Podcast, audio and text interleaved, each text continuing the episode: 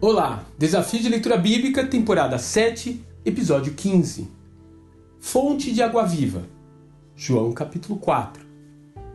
E Jesus respondeu: Quem beber dessa água terá sede outra vez, mas quem beber da água que eu lhe der, nunca mais terá sede.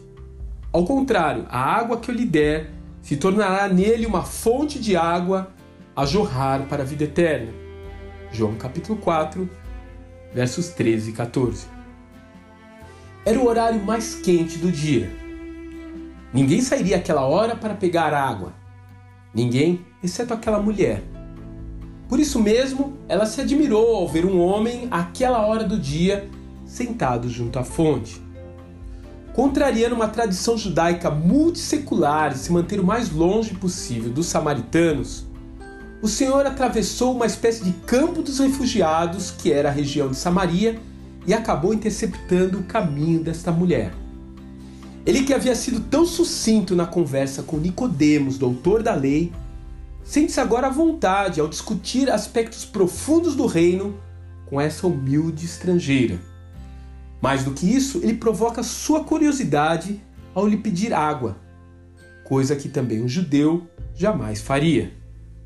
A conversa cresce na medida em que o mestre se revela a ela e em uma inversão de papéis, ela acaba lhe pedindo água para beber.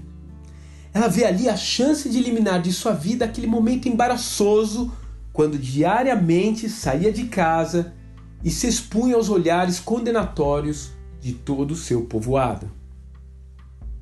Surpreendentemente, esse é um raro momento em que Jesus se refere a si mesmo como o Messias. Até o final de seu ministério, muitos fracassarão tentando arrancar essa confissão dele. Mas por algum motivo, ele assume espontaneamente isso ali, bem ao lado de um poço.